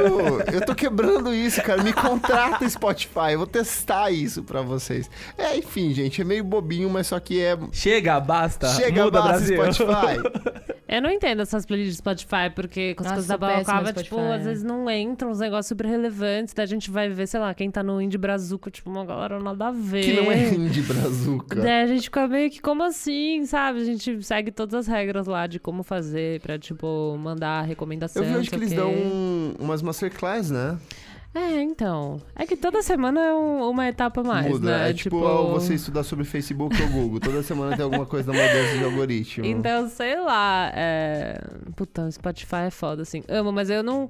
Eu não, eu não vejo os lançamentos da sexta-feira, assim. Talvez É não que eu- deveria nem ver, então, então. é que eu toda sexta-feira eu faço uma listinha de, tipo, lançamentos da semana. também. É verdade. No, no Facebook, eu pego assim as coisas que eu acho mais importantes, monto e entrego pras pessoas, que eu tenho uma base que, que acompanha de fato. Uhum. Só que daí, tipo assim, eu tenho um trabalho de. Eu esperaria que o Spotify me desse, tipo, um resumo maior disso, mas eu E tenho que daí ficar. disso você fazer uma curadoria, Exato, mas aí nem... eu faço uma curadoria da, cura... da curadoria, mas Aham. nem isso, assim. Eles não Então, mas querem você não acha que facilitar às seu vezes trabalho. é esse caso, tipo, de ser uma semana fraca, vamos dizer assim, e aí eles têm Não é porque, por linguiça? exemplo, sema- a gente tá no período de maior, ativa... é, de maior lançamento de discos do ano, que é a partir de julho até setembro, outubro. Então tem discos toda semana. Semana passada Sim. teve muita coisa. E aí eles colocam, é, sei lá, umas, umas versões, umas drags, tipo umas versões drags da Pablo, que não é a Pablo, sabe? Que são umas drags que ninguém nunca ouviu falar, que estão lá. Ou tipo, umas versões do Silva. Tipo, é um artista Nossa, branco. pesado. Umas versões do João, que o João pra mim já é uma versão do Silva, sabe? Então, tipo, fica a versão da versão do artista. Eu acho bizarro, não sei quem tá fazendo essa, cura- essa curadoria. Sei lá, pega uma lista do, do Metacritic da sexta-feira que tenha, tipo, mais relevância do que isso. Sei lá, o do, do Albums of the Year também tem mais relevância do que isso. É bizarro se eu quiser acompanhar a música em cima disso, Mas eu sabe? acho que mesmo sendo recomendação, eles vão fazer a boa pra algumas gravadoras e as gravadoras devem acho. Não, tentar então, é, replicar certeza. artistas Eu de não, não- sucesso. Não, rola uma obrigatoriedade, nem tipo lance pago, mas com certeza deve rolar, tipo, não só com eles, mas uma coisa tipo de criar uma, uma política de boa vizinhança, né? Então, Ah, pô, pô, o Drake foi o exemplo. Ah, então, o claro Drake eu já acho que foi pago. né? Eu não acho que é. Eu não Meu, sei o é- Drake só Eu falta. acho que é um acordão ali, é um grande acordo Sim. nacional de, sabe, do Canadá. Porque o Spotify, eu me lembro que, se eu não me engano, eles fizeram um acordo grande assim quando rolou o álbum do The Weeknd, Starboy. Uhum, que sim, tipo, verdade. Você via também The Weeknd tudo quanto é canto. E aí foi meio que uma forma deles se provarem uma ferramenta boa pra divulgação de uma estreia, desde que rolasse uma moeda de troca, igual Sim. tipo a O Nicki Minaj o do teve. Travis Scott agora foi isso também, não foi? O dele eu não lembro qual foi. Porque qual- ele que desbancou ela. Então, a Nicki Minaj, eu lembro que o que rolou é que ela tinha é, meio que algo definido sobre o que eles entregariam pra ela, de exposição, só que 10 minutos antes, o disco estreou na, na Apple Music. E aí... Eles boicotaram? derrubaram tudo que ia fazer com ela, porque estreou na Apple Music antes. Então, tipo, tem que rolar essa política de boa Nossa, mas não é o me Spotify que fala. Eles têm essa política deles de. de pra eles o importante é que lancem tudo em, Em todas todos as os lugares. plataformas. É. Então, o que incomodou é que foi o lançamento prévio, tipo, 10 minutos antes saíram em outro lugar. Tipo, quem tinha Apple Music ouviu. um recalque 10 ali. minutos de exclusividade. O disco é grande, não dá pra ouvir em 10 minutos? Sim. Mas. Gente, não dá pra ouvir duas músicas, porque o disco tem 37 faixas, então, né? difícil. Nossa. Mas. E aí, com o Drake, eu acho que foi, rolou algo comercial, porque, tipo, o Drake tava em todo lugar. Tava, tipo, é, mulheres na música, o Drake na capa. Então, Clássicos do heavy metal, Drake. tipo, what the fuck? difícil. Você viu que processaram o, o Spotify nos Estados Unidos por conta disso? Sim, eles tiveram que dar um período grátis É, pro pessoal, pros né? usuários, Sério? Porque, tipo, É. no caso foi propaganda e quem paga o Spotify não, Não, quer, quer ouvir propaganda. Então, tipo, não quer ver não- propaganda, porque eles colocam o banner, colocam em todas as capas de Ah, playlist. os Estados Unidos se processa por tudo, né? Mas tá que certíssimo. maravilha. Tá certíssimo, mas assim, Nossa. quando que eu ia pensar em processar o Spotify? Ai, lembra quando processaram o Kanye West? Porque ele. Eu acho que ele mudou o disco, não lembro qual foi a treta. E aí, tipo, foi uma coisa assim de, de streaming também. Ele Ah, mudou do Life of Pablo. Isso, que ele alterava o álbum e tal. Sim. E aí um cara processou ele. Ele porque passou duas semanas depois que o disco saiu, ele continuou mais duas Sim, semanas ele falou que ele faria de- isso, né? Tipo, era meio que um álbum, ele foi lançado em construção e tal, porque era brincadeira, era tipo ah, uma coisa bacana pra se fazer hoje em streaming e tal, porque tipo é tudo muito Mas e aí, mas mutável. qual era a base do processo? É o Kanye West. não existe base. Não, foi meio que tipo você comprou uma coisa e recebeu outra, porque tava tá. mudando, né? Mas Você meio que comprou. você nem comprou, né? Porque você tá ouvindo em Não, então, o cara comprou o disco e aí o Ah, disco na mudou. Apple Music, Ah, assim. tipo, o disco é outra história. Faz sentido. Não deveria ter colocado, deveria ter colocado que era gra... É, não ia colocar grátis. Não. Tá bom, desculpa. Então é isso, gente. Eu tava indignado porque essa semana. eu vou explicar. Eu tava. Eu uso o share do, do, do Spotify pra compartilhar músicas no Stories, pra Sim. fazer umas, umas listinhas. E toda vez que eu clicava no share, ele fechava o aplicativo. Aí eu entrei em contato com o. Como é que é o nome? O Spotify Ajuda. Aí eu pensei, eles vão me ajudar, né? Porque eu li todos os fóruns e tal, ninguém me explicava nada. Li fora em inglês, em português. Aí, tipo, eu falei: olha, gente, o meu celular é o modelo tal, com atualização do Android tal, o programa de vocês está na versão tal. Vocês me ajudam? Eles. Ok, vamos enviar para o suporte. Não fez porra nenhuma. É, aí eu fiquei assim. Obrigada, filho Chega, Brasil, puta. muda. Aí eu falei, agora, agora eu tenho um podcast, eu vou reclamar pra Olha todo o. Brasil ouvir, gente. Fechamos, gente. Fechamos. Fechamos. Tintel, muito Eu. obrigado pela sua presença. Eu que agradeço esse convite, gente. Tá. Divertiu-se? Arrasou, Sim, gostei eu adorei. bastante. Cabra, Ai, eu amo esse nome. Gostou? Amei. Ah, vamos chamar vocês mais vezes Mulher também. perfeita. Adorei, adorei Quero os muito. discursos políticos de vocês. Aqui. Estamos aqui pra isso. Tintel, conta pra gente suas redes sociais, onde as pessoas te acham. Certo. As pessoas, primeiramente, encontram meus textões no portal itpop.com. Me encontra por arroba Gitintel no Instagram, no Twitter, no Facebook também No tô assim. Instagram. Então, sim, eu falei. Tudo. Desculpa, gente. Então, arroba É o Gitintel em todos os lugares. Cabra, onde as pessoas te encontram? É... No campo. Exato, no mato, pastando. É, Pensei isso, talvez, não sei. é, eu, meu Instagram é k.bra e meu Twitter é cabra com vários as no final. A gente vai colocar no post aqui pra facilitar a vida de vocês. Elô, O meu Instagram é Elocliver.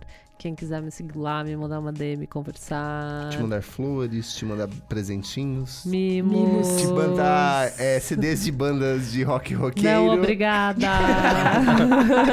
Qualquer outra coisa eu aceito. Meu Twitter é Nick Underline Silva, pode me seguir lá.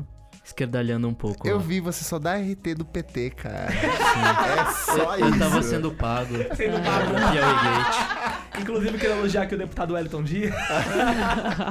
Atitudes políticas aqui. Bom, o meu é o Miojo Indie, ou Kleber Fak, você vai encontrar isso no post. Aproveitar pra dizer que a gente está... Aonde a gente está agora, Nick? A gente tá no Deezer. Olha, que legal. Estamos no Deezer, estamos no YouTube. Olá lá. O nosso principal canal, por enquanto, é a página do Facebook. E a gente nunca vai entrar no Spotify, então você já odeia o a gente Revoltado pelo não É pelo ódio do Kleber, entendeu? Se ele fosse uma pessoa verdadeiramente política. Eu tô, tô me expressando, eu sou um consumidor e estou reclamando de um produto aqui. Eu tô brincando, você tá certíssimo, eu quero muito estar no Spotify. Mas por enquanto a gente tá no Deezer, tá lá é só procurar é, VFSM, é difícil falar esse nome. Vamos falar sobre música. VFSM. ou vamos falar sobre música, dá pra encontrar no iTunes também, dá pra encontrar no YouTube, dá pra encontrar nos seus feeds dos seus players. Aos poucos a gente tá indo pra todos os players, porque é um processinho meio manual que tem que ser feito. Correto, Nick? É, dá um trabalhinho, mas a gente, de pouco aos poucos, a gente tá chegando em todos. E Agradecer as primeiras pessoas que eu, as pessoas que já ouviram as primeiras que edições. comentaram, foi muito Comentaram. legal. Na próxima edição do programa, a gente vai precisar muito da participação de vocês, que é um episódio meio colaborativo. Sim. Então vocês vão entender em breve. E é isso. Muito obrigado por ouvir a gente mais uma vez. Deixe seu comentário, dizer que você gostou, achou uma merda, odiou. Vocês não falaram nada sobre política, estavam muito loucos. Tragam recomendações de músicas, de coisas que vocês gostam, pra gente falar nos próximos programas também. E além das redes sociais, você pode mandar um e-mail pra gente também. Agora É a gente tem um verdade. e-mail. É sobre música, vamos falar. Olha. arroba gmail. Sobre Yoda. É, desculpa, é o que tinha, gente. Tem direito pra cartas? Exato. Praça Franklin Roosevelt, irmã lá em casa. Aqueles. Então, gente, até a próxima edição do programa. Vamos falar sobre música. Um abraço. Tchau, tchau. Até mais, gente. É.